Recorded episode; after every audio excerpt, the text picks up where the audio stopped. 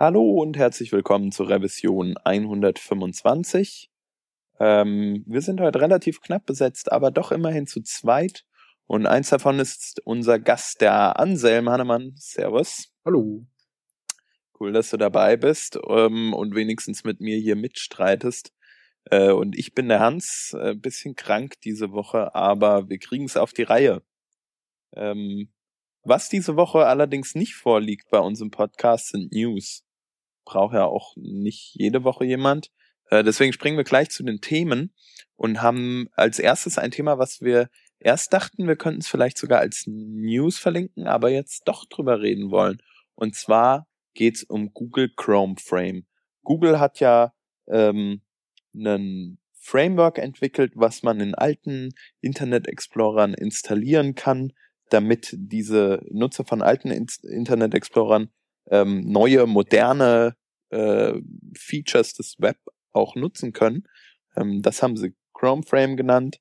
Äh, und jetzt ist der Zeitpunkt gekommen, wo sie sagen, hey, diese ganzen alten Browser, die wir damit unterstützen wollen, die haben gar nicht mehr so einen starken Anteil. Und deswegen sagen sie, Ende des Jahres, beziehungsweise Anfang nächsten Jahres, haben wir auf damit. Solange supporten wir Chrome Frame noch und dann gibt's den nicht mehr, weil einfach die Userzahlen anscheinend nicht mehr da sind. Wenn man mal auf die aktuellen User-Statistiken guckt, in den meisten Fällen sieht's dann doch so aus, dass Chrome, äh, das, Entschuldigung, Internet Explorer doch sehr äh, stark abnimmt in den alten Versionen, nicht nur in den alten, man muss auch sagen sogar in den neuen, aber vor allem die alten Versionen sind mittlerweile äh, gegessen. Nicht nur in den westlichen Ländern, ähm, auch in Ländern wie China, wo der IE6 ja immer noch sehr, sehr stark war, eine lange, lange Zeit, ähm, wobei das nicht unbedingt die Zielgruppe sowieso für ähm, Chrome äh, Frame war. Aber dennoch, ähm, Chrome Frame wird retired. Das ist äh, eine der Schlagzeilen diese Woche. Äh, die Frage ist natürlich, wie finden wir das, Anselm? Ja, ich bin da sehr geteilter Meinung, weil einerseits klar, also es gibt immer weniger alte Browser, das stimmt schon. Die Frage ist natürlich, was sind jetzt alte Browser? Also du sagtest gerade IE6, okay, da ist man sich irgendwie einig, dass es ein alter Browser ist, IE7 auch. Ähm, ich persönlich finde halt den Internet Explorer 8 auch einen alten Browser und auch dem täte ein Chrome Frame nicht schlecht, sage ich mal. Und der ist ja durchaus noch etwas stärker vertreten. IE9, okay, da kann man sich jetzt dann wirklich streiten oder da ist auch die Frage, ob es dann wirklich was bringt, einen Chrome Frame draufzusetzen. Aber gerade für je 8 oder so äh, schaut ja auch die Experience für den User mittlerweile doch ein bisschen anders aus als auf einem modernen Browser. Und da finde ich es dann schon sehr, sehr schade, wenn irgendwie gar nichts mehr kommt. Und ja, letztlich ging ja nicht nur um irgendwie tolle neue Features, sondern eben auch um Security letztlich, die dadurch äh, enhanced wurde. Also Chrome Frame war ja auch tatsächlich dafür da, dass man nicht irgendwelche dämlichen Internet Explorer Lücken, die ungeschlossen sind, ausnutzen kann weiterhin. Mhm. Äh, genau, die Frage ist natürlich äh, für Google, inwiefern lohnt es sich für die, äh, das Projekt zu entwickeln und ist es nicht vielleicht auch ein, eine Art Idee, äh, zu sagen, hey, wir, wir supporten den Chrome Frame nicht mehr, dass die Leute tatsächlich auf neue Browser updaten. Man sieht's ja, und da schreiben sie auch hier in dieser Presse, Pressemitteilung, ähm, dass immer mehr User von auch von IE8 weggehen mhm. und auch von IE9. Und wenn man sich aktuelle Benutzerzahlen anguckt, was ich interessanterweise gerade heute getan habe, ist es schon so, dass äh, der Internet Explorer 10 gerade einen starken Schub erlebt. Die Frage ist natürlich, inwiefern wirkt sich das auf die paar, die halt noch auf alten Browsern hängen, aus? Genau. Ne? Also sprich, äh, Leute, die in Corporate-Unternehmen sitzen, ähm, die einfach nicht die Möglichkeit haben, ihren, ihren Browser abzudaten, weil sie halt an irgendwelche schlechten IT-Richtlinien äh, gebunden sind. Ja, genau. Und da war es natürlich schon eine coole Möglichkeit äh, für viele User einfach zu sagen, hey, ähm, ich will aber jetzt halt irgendwie doch äh, mal das Ganze in cool sehen, also zum Beispiel Facebook richtig nutzen oder sowas. Und dann hau ich mir halt Chrome Frame drauf. Das geht halt dann nicht mehr. Äh, was mir jetzt gerade einfällt, ich glaube, das haben Sie jetzt gar nicht beschrieben. Was passiert denn mit den Leuten, die jetzt Chrome Frame einsetzen aktuell? Die Frage hatte ich, ähm, hatte ich auch schon. Also äh, ich denke, ich, ich weiß nicht, es steht nicht dabei, aber ich nehme an, oder zumindest vielleicht habe ich es überlesen, aber ich nehme an, die löschen den halt einfach nur unsupported. Ähnlich wie die, wie die Applikationen, die sie ähm, nicht mehr unterstützen für ältere Browser, wie zum Beispiel, äh, weiß nicht, Mail zum Beispiel. Da gab es ja mhm. auch mal vor einiger Zeit das Announcement, also schon länger her, jetzt mehr Jahre, ähm, hey, wir unterstützen, zwei Jahre vielleicht, wir unterstützen ähm, äh, IE6 nicht mehr oder ja. IE7. Ja. Ähm, insofern aber nur, dass sie gesagt haben, wir gucken schon, dass er irgendwie läuft, aber wir, wir kümmern uns nicht drum, dass das Ding die beste Experience hat, die es irgendwie gibt, sondern wir sagen einfach, wenn es halt ein bisschen kaputt ist, ist es ein bisschen kaputt. Und vor mhm. allem machen sie das nur für neue Features, also sie zerstören das nicht. Und ich denke, eine ähnliche Strategie werden sie auch fahren ähm, mit mit diesem äh, mit dem Chrome Frame, dass sie es einfach da lassen aber er nicht weiter maintained wird. Genau, es steht ja dran, äh, sie werden es einfach nicht mehr weiter updaten und keinen Support bieten. Ja. Ähm, Finde ich halt insofern kritisch, dass es ja exakt die gleiche Schiene ist wie damals der Internet Explorer sozusagen. Also ich weiß nicht, ob es dann nicht Leute gibt, die einfach äh, äh, sozusagen vergessen haben, dass sie irgendwie jetzt einen unsupporteten Browser wieder haben. Ah, ich denke halt in den, in den äh, entsprechenden Browsern, die das verwenden, wird dann auch angezeigt, hier übrigens, wir supporten das nicht mehr. Viele mhm. User klicken es wahrscheinlich weg und dann kriegen sie nochmal einen Hinweis. Irgendwann kriegen sie es dann schon mit. Ähm, Im Endeffekt geht's halt darum, dass die Leute updaten. Ja, ja. Und ähm, ich denke, das wird passieren. Und auf der anderen Seite muss man auch ganz klar sagen, Chrome, und da weise auch auf die, in diesem Announcement hin, ähm, oder Google hat äh, eine Art Legacy Browser Support Chrome, ne? Indem es irgendwie äh, IE-spezifische Sachen nachempfunden hat oder so.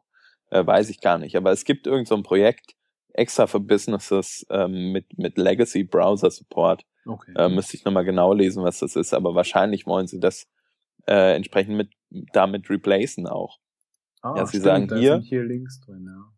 Genau, äh, dass sie sagen, hier Leute, wenn eure IT sagt, wir brauchen den IE6, weil die Sachen nur im IE6 oder 7 laufen, ähm, dann sagt Google halt, yes, baby, aber wir haben auch dieses Ding, mhm. was das genauso kann.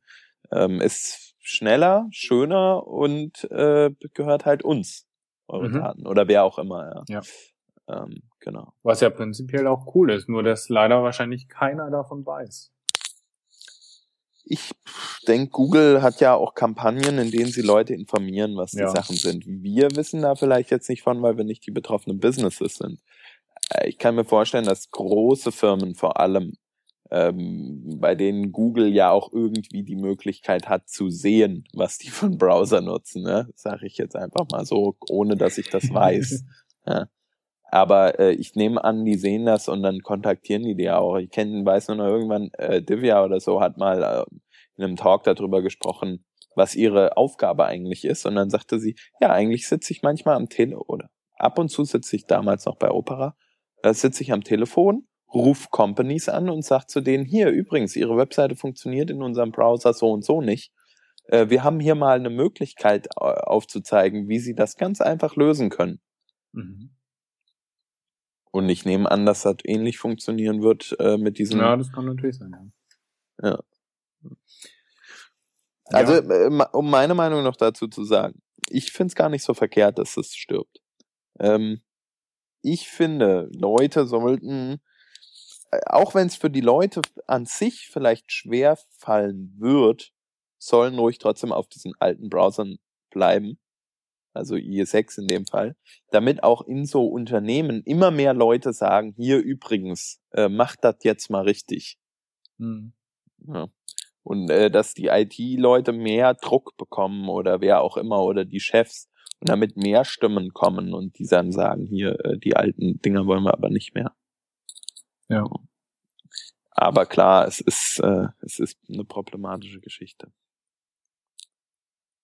Naja. warten wir mal ab, äh, wie sich das mit diesem Internet äh, Explorer noch entwickelt. Ich, ich gucke da eigentlich ganz positiv in die Zukunft, ähm, gerade auch angesichts der aktuellen Entwicklungen, wie gesagt, mit äh, IE10.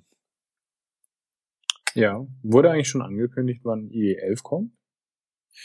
Ähm, ich glaube, es gibt kein Datum oder so, aber Okay. es gibt ja die erste oder es gibt ja eine Preview oder so, ne? Gibt schon eine zweite. Gibt schon eine zweite, genau. Und also das ist da, das Mhm. heißt vielleicht so in zwei Jahren. Keine Ahnung. Du weißt ja noch, wie es beim IE10 war, ne? Ja. Also dann haben sie auch gesagt, irgendwie hier, äh, nächstes Jahr kommt das Ding raus und dann hat es doch noch anderthalb oder zwei gedauert. Ja, du, das ist ja verhältnismäßig schon mal relativ schnell. Ja, genau. Es wurde ja mal irgendwann so eine Liste auch geleakt von, von EA-Releases oder generell von Microsoft-Releases und da waren die Release-Zyklen irgendwie zwei Jahre oder so. Ja, Naja, besser als zehn. eben. Oder jeden Fall. beziehungsweise dann sieben. Aber Ja. XP-Support läuft jetzt eh bald aus, ne? Äh, Ich glaube, ja, äh, ich glaube nicht. nächstes Jahr. Google das gerade mal, XP-Support. Hm, ja, Was das, äh, im Umkehrschluss bedeutet, dass IE8 wahrscheinlich wegfallen wird, oder? ähm, zumindest einigermaßen. Ja gut, den gibt's ja auf IE, nee, gar nicht wahr. Gibt's den auf IE 7? Anfangs gab's den, glaube ich, auf IE 7. Du meinst auf Windows? Äh, Entschuldigung, Vista. 7. Äh, ihr? Nee, hat IE9. Soweit ich weiß. Echt? Okay, das wäre ja interessant. Gut, aber ich sag Also- mal so, wenn, wenn jetzt äh, XP-Support flach fällt, dann muss ja die Firma überlegen, was sie für ein System neu nimmt auch. Na, also erst die werden ja Frage, dann wie- nicht auf äh, Windows Vista gehen, sondern eher auf 7. ja, oder oder acht. 8. Genau. Naja, gut. Äh, Die Frage, ja, die Frage ist eh, äh, wer macht das dann, ne? Oder missachtet man diese Sachen nicht erstmal in irgendwelchen IT-Departments? das glaube ich nämlich dann- nicht unbedingt. Also die, Nee? die, die hängen da schon oft an solchen Long-Term-Supports, nämlich ziemlich drin. Ah, so, äh, so, so verträgemäßig meinst du? Ja, die nutzen den auch. Also die brauchen den oft. Okay, kann ich gar nicht nachvollziehen. Tja. Ja gut, wobei EC, EA, äh, beziehungsweise Windows XP, da ist das nochmal was anderes. Naja, also Ja. äh, auslaufen wird der Support am 8. April 2014. Mhm. Also, äh, Ja. Dreivierteljahr. Okay, ähm, damit würde ich vorschlagen, schreiten wir dann mal zum nächsten Thema unserer lustigen äh, Besprechung fort. ähm, es ist ein Blogpost von Ian Devlin, äh, der in, äh, in Düsseldorf wohnt und ich glaube, der Shep und der haben sich schon öfter mal getroffen ähm, auf ein Bierchen oder so. Und er ist auch einer der HTML5 Doktoren, bei denen auch unter anderem Bruce Lawson und eine Reihe anderer, äh, vor allem UK-based Autoren mit am Start sind. Und er stellt eine Möglichkeit vor, ähm, zumindest eine eingeschränkte Möglichkeit. Und er selbst nennt es auch so ein bisschen einen Dirty Hack äh, vor, wie man das Verschieben von Elementen, was mit ähm, Flexbox zum Beispiel relativ einfach möglich ist, äh, mit Eigenschaften nachbauen kann, die äh, in IE8 zum Beispiel supported werden. Ein Use Case wäre dafür zum Beispiel, und um die Methode auch nochmal genauer zu ähm, beschreiben, dass man äh, auf einem normal breiten Desktop-Screen irgendwie vier Elemente nebeneinander hat. Das ist jetzt das Beispiel, was er hat. Ähm, diese vier Elemente sehen super aus, aber jetzt macht man den Bildschirm kleiner, äh, den Screen kleiner, wie auch immer, kommt entsprechend auf einen iPad, großes Device oder auf ein Smartphone. Und dann möchte man die Dinger natürlich nicht mehr nebeneinander, sondern untereinander. Das Krasse ist, eigentlich möchte man sie gar nicht unbedingt so, wie sie im Quelltext dargestellt werden, untereinander anzeigen. Und man möchte auch nicht mit Position Absolute arbeiten müssen. Sage ich jetzt einfach mal so. Ähm, und man kann aber eine Möglichkeit verwenden, nämlich Display Table und ähm, Konsorten, mit der man die, die Reihenfolge dieser Elemente relativ einfach äh, verändern kann. Im Endeffekt, wie ich schon sagte, es ist ein bisschen ein Dirty Hack. Es versucht eine Sache für Flexbox zu imitieren, die ähm, eigentlich ja von Flexbox so in den meisten Fällen gut genug unterstützt wird, oder? Ähm, ja, gut. Das generelle Problem bei Flexbox ist natürlich die Implementation und äh, wie nutze ich es denn in den Browsern heutzutage? Ähm, es gibt ja die alte Syntax, es gibt die neue Syntax. Gut, wenn ich das alles irgendwie doppelt und dreifach schreibe, dann äh, habe ich da irgendwie keinen Spaß damit. Ähm, dann funktioniert es halt auch immer noch nicht in äh, sowas wie Opera Mini oder äh, ich weiß gar nicht, wie es beim Internet Explorer aussieht. Ähm, wahrscheinlich auch nicht so gut. Ähm, ja, also für solche Anwendungsfälle ist es halt ja schnell geschrieben, diese Lösung von ihren. Ähm, das heißt, wenn ich jetzt irgendwie so eine kleine Snippet habe und nicht irgendwie die ganze Seite, sage ich mal, drauf aufbaut auf diesem Konzept, dann würde ich sagen, ist so ein kleiner Hack vielleicht äh, einfach schneller, als wenn ich das Ganze auf Flexbox aufbaue. Hm.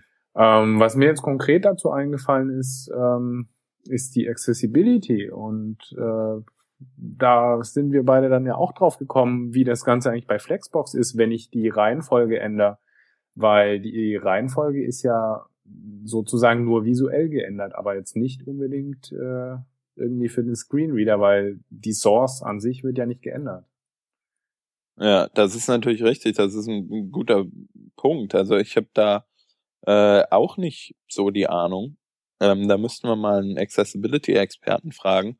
Äh, aber das stimmt natürlich. Die, die, die, die Reihenfolge verändert sich und theoretisch ja gut, also man muss halt sich überlegen, wenn, wenn die Reihenfolge auf einem Desktop, auf einer Desktop-Größe funktioniert, ähm, über den Source Code, ähm, warum sollte sie dann nicht für einen Screenreader ähm, funktionieren, dem ja die Bildschirmgröße völlig egal ist.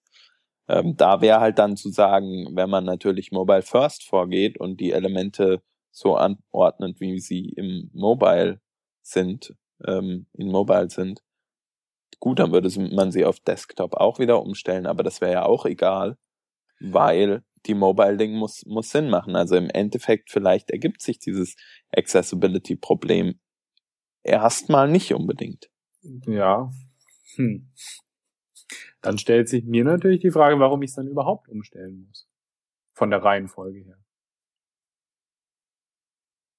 Das ist äh, natürlich, um, um den, den, dem User eine, eine Sache halt anders darzustellen. Zum Beispiel, ähm, wenn man vier Elemente nebeneinander hat, macht es ja Sinn, dass die vier ähm, vielleicht auf Desktop-Größe nebeneinander sind. Mhm. Aber vielleicht macht es keinen Sinn, äh, wenn sie auf einem Tablet nebeneinander sind, entsprechend einfach vertikal übereinander mhm. sind, sondern du möchtest eine andere Reihenfolge, damit zum Beispiel die Seitenleiste, die erst ganz rechts war, über dem Content angezeigt werden soll. Mhm. Warum auch immer das der ja, Fall ja, ja. sein soll. Das heißt aber ähm, dann schon, also dann muss ich mir zumindest trotzdem immer die Gedanken machen, wenn ich das einsetze, dass es äh, hinsichtlich Accessibility eben auf Screenreadern anders ausschauen kann. Genau, also auf also Screenreadern hast du halt. Ich kann mich sozusagen nicht drauf verlassen, dass auf allen Geräten diese Reihenfolge geändert wird. Hm, das könnte ich mir vorstellen, ja, oder das ist wahrscheinlich der Use Case. Also ich habe gerade noch mal kurz danach gegoogelt bei ähm, bei Mozilla MDN steht auch, ähm, dass Developer äh, sich selbst darum kümmern müssen, dass die Accessibility des Dokuments gewahrt bleibt. Ähm, genau. Und genau, also so wie ich es jetzt gerade gesagt hatte, man muss letztlich sich drum kümmern, man muss äh, sich überlegen, dass eben obwohl ich es zwar anders dargestellt habe, die ursprüngliche Reihenfolge bestehen bleibt. Richtig. Im Endeffekt geht's ja, oder muss man ja bei Screenreadern davon ausgehen, dass man wenig CSS am Start hat, ähm, mit dem man hantieren kann, um irgendwas zu machen, sondern man konzentriert sich ja eigentlich auf das Markup. Genau. Ähm, das Markup ist da ja sehr wichtig. Und ähm, natürlich, wenn man mit Display Non was ausblendet, das äh, hat schon eine Wirkung, Auswirkung auf die Screenreader. Ähm, wenn man jetzt allerdings die H1 mit äh, 50 Pixeln anstatt 45 Pixeln ähm, darstellt, dann hat das keinerlei Auswirkungen auf die Lautstärke oder auf irgendwie anders, äh, wie die Überschrift vorgelesen wird. Von daher, wahrscheinlich stellt sich dieses Problem gar nicht. Das heißt, wir können in dem Fall sozusagen darauf hoffen, dass wenn wir Ians Lösung einsetzen, dass da auch diese CSS-Reader keinen Unterschied machen zwischen Table Caption, Table Header Group und Footer Group. Hm, das bleibt zu hoffen. Ja. also für, für Flexbox wäre die, die Antwort, genau, es kann uns egal sein. Genau. Aber für die Lösung, die Ian jetzt hier einsetzt, da müsste man ähm, nochmal drüber nachdenken, weil da ist es ja dann auch wieder so, wenn du eine Tabelle betrachtest, möchtest du als Screenreader schon zuerst die Table Caption vorgelesen bekommen. Das heißt, in dem Fall würde die Reihenfolge dann wieder sich verschieben. Genau. Jetzt ist natürlich die Frage, macht es irgend, gibt es irgendein Problem damit, wenn die Reihenfolge verschoben ist ne, für den Screenreader? Das ist dann wahrscheinlich wieder contentabhängig. Also ein, ein echtes Problem gibt's wahrscheinlich natürlich nicht, weil ich ja genau den Effekt haben möchte. Das heißt, in dem Fall habe ich sogar das, was dargestellt wird, auch im Screenreader reflektiert. Aber ich muss natürlich irgendwie doch dann rausfinden, ob das so ist oder nicht, damit ich irgendwie einschätzen kann, ob es richtig ist oder falsch ist dann. Also ja. Also genau, die Frage ist eigentlich ist auf jeden Fall sehr wichtig, dass man sich darum kümmert und das mal rausfindet. Genau, wahrscheinlich gibt's da auch Blogposts zu und wenn man gescheit googelt, ja. ähm, was wir ja nicht unbedingt oder was ich zumindest jetzt gerade nicht unbedingt konnte, ähm, dann findet man da sicher eine Lösung. Aber äh, ich denke, es ist so, wenn man seinen Content, und das ist halt ein Credo, was man eigentlich innerhalb seiner, ähm, seiner Webseitengestaltung, Web-Applikationsgestaltung immer haben soll, dass man, äh, wenn man die Website so aufbaut, wie es Sinn macht, vom Markup her, ähm, dann funktioniert sie, egal wo, so ungefähr. Genau. Ähm, und klar, das Umsortieren über Display Table oder Table Caption und so weiter und so fort, ähm, kann Auswirkungen haben, aber die Frage ist, beeinflusst es das die Experience äh, natürlich negativ und da würde ich sagen, das kommt halt von Content auf zu Content äh, drauf an. Ist es nur eine Deko, die man oben drüber anzeigt oder äh, macht es tatsächlich Sinn, Content woanders anzuzeigen? Ja. Also, ähm, it depends mal wieder die Antwort. Genau. Okay. Ja. Äh, damit sind wir auch schon durch mit unseren zwei ähm, Themen für den heutigen Abend. Fand's ganz cool, die beiden Themen äh, zu besprechen. Äh, es waren jetzt nicht so Standardthemen, wie wir sie sonst hatten, glaube ja. ich. Nee, war, ja. war mal eine Abwechslung. ja, das durchaus. Ja. Auch mal Kleinigkeiten besprechen. Ach, richtig, und das muss ja auch mal sein, ja. Genau. Genau, und wir haben noch so ein paar Links ähm, und der Anselm fängt an, die vorzutragen, glaube ich, ne? Ja, ähm, an erster Stelle gleich mal so ein bisschen Eigenwerbung. Ähm, der eine oder andere hat ja sicher schon bei mir im Blog auch mal die Reading Lists gelesen. Äh, ich habe mich dazu entschieden, die nicht mehr im Blog zu veröffentlichen, sondern da jetzt wirklich eine Mailinglist draus zu machen. Einfach deshalb, weil, ähm, naja, wenn ich das wöchentlich oder zweiwöchentlich mache, dann habe ich ja wirklich eine, eine Zusammenfassung der ganzen Links. Und die Leute, die jetzt irgendwie eine Zusammenfassung suchen, die sind halt wahrscheinlich nicht auf Twitter unterwegs und kriegen den Link irgendwie serviert und können sich dann bequem das Ganze per E-Mail abholen. Und diejenigen, die äh, weiterhin auf Twitter sind, die können das Ganze ja als Link weiterhin kriegen. Also ist ja weiterhin auch als E-Mail, als Archiv einfach verfügbar. Ja. Coole Aktion. Genau. Ähm, ja, dann haben wir Why We Need Responsive Images von Tim Cadillac. Das ist äh, letzte Woche erschienen, der Artikel, und hat eine große Runde gemacht, weil äh, Tim hat sich die Arbeit gemacht und hat äh, ziemlich, ziemlich viele Webseiten einfach mal analysiert hinsichtlich der ähm, ja, Dateigrößen bei Bildern und wie viel man sich da tatsächlich sparen äh, könnte, wenn man responsive Images einsetzt. Also als Vergleich eben ähm, ein Smartphone gegen ein großen, äh, großes Retina-Display. und hat eben festgestellt, ähm, dass man sich extrem viel sparen könnte, nämlich 72 Prozent im Durchschnitt. Und das äh, ist einfach eine Statistik, äh, die, glaube ich, doch einiges nochmal klar macht, wie wichtig eigentlich solche responsive Images äh, sein würden und warum wir die brauchen.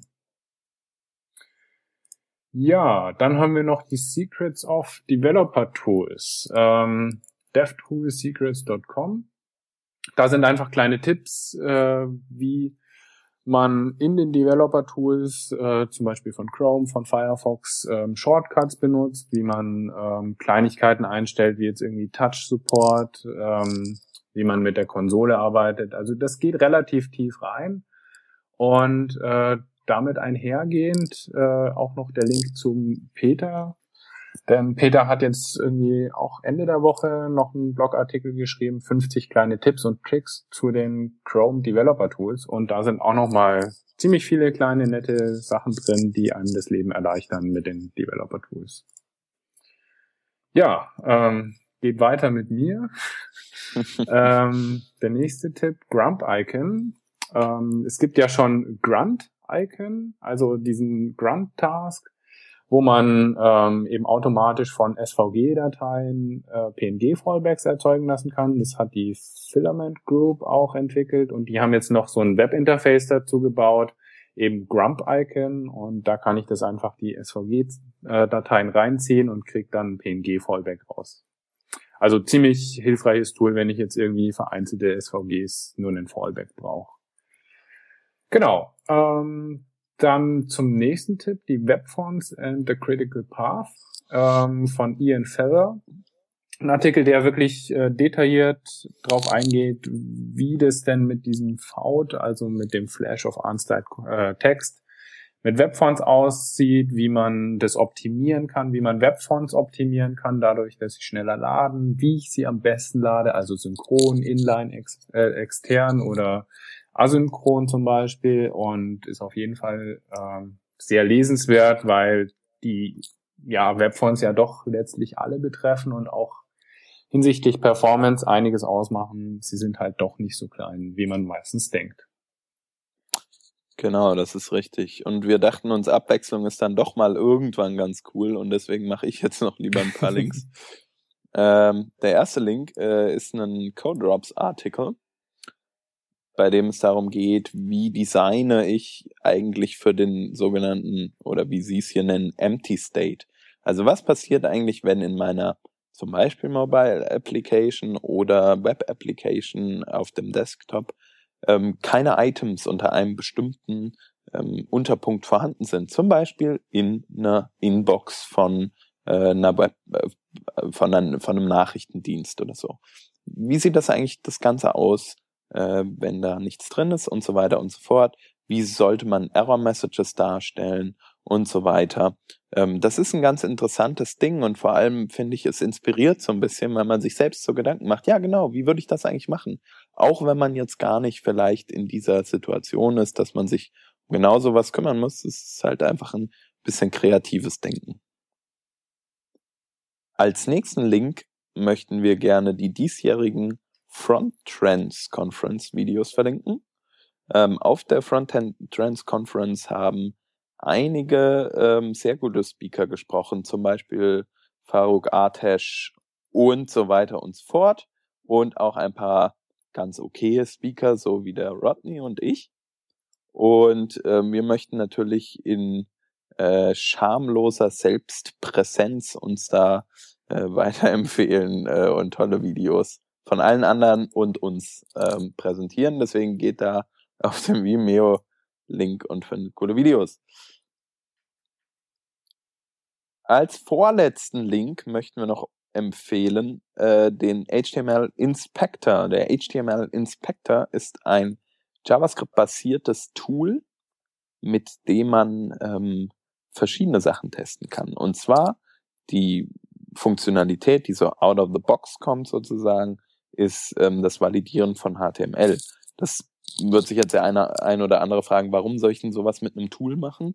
Ähm, es gibt da schon tausend, oder warum soll ich denn sowas mit diesem Tool machen? Es gibt da schon tausend Tools dafür. Das Coole ist halt, das kann man in die eigene Webseite direkt implementieren und man bekommt ähm, das Ergebnis beziehungsweise die Warnungen äh, in der eigenen ähm, Konsole, in der, in der äh, Developer-Konsole ausgegeben und man hat dort gleich die Fehler. Das heißt, man muss keinen anderen Service benutzen. Äh, man muss auch nicht rumklicken, sondern das kommt einfach automatisiert mit.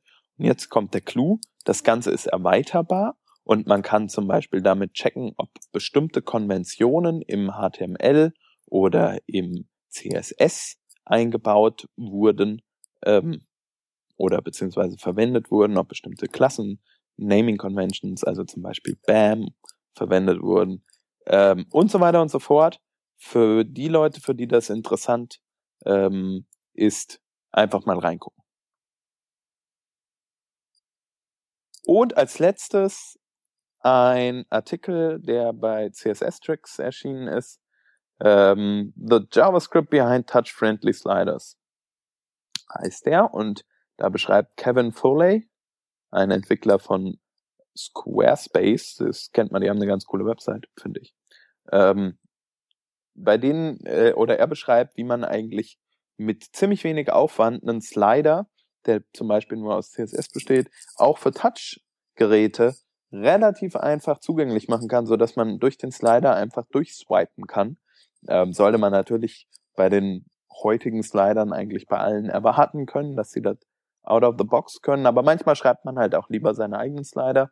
Ähm, und hier gibt's eine ganz gute Anleitung. Und wie man sehen kann, gibt's, äh, ist das Ganze bei ähm, im, im neuesten Mobile Internet Explorer, also Internet Explorer 10 auf Windows Phone oder Surface Tablet und so weiter und so fort. Relativ einfach machbar mit ein paar CSS-Anweisungen und ein bisschen JavaScript, was ziemlich cool ist. Allerdings, ähm, genau, muss man, muss man das halt erstmal wissen, wie das funktioniert. Und äh, der Rest funktioniert dann ähm, auch relativ standardmäßig, so wie, wie wir das kennen mit den Touch-Events und so weiter. Guckt euch mal an, ist auf jeden Fall interessant ähm, für alle, die damit zu tun haben wollen. Genau. Und damit sind wir dann schon ähm, am Ende der Linkliste schon, in Anführungsstrichen natürlich. Ähm, und somit auch am Ende der Sendung. Wir haben heute mal HTML und CSS Quiz ausfallen lassen oder Glücksrad ausfallen lassen, weil der Peter ist halt doch einfach der Stärkste in sowas. Außerdem ja. bist du ja krank und dann wollen wir dich davon erlösen, ne? Ach, danke, danke, das ist lieb, ja. Ähm, genau. Hoffentlich, äh, also ich bin nächste Woche nicht dabei, aber hoffentlich alle anderen oder einige anderen in, in neuer Frische. Ähm, ich sage auf jeden Fall vielen, vielen Dank, Anselm. War cool, dass du dabei warst. Ja, hat, hat Spaß, Spaß mit dir. Ja, gerne Danke. wieder. Klar.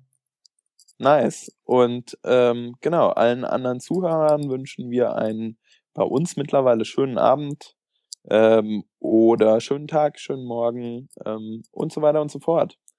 Danke fürs Hören und bis bald.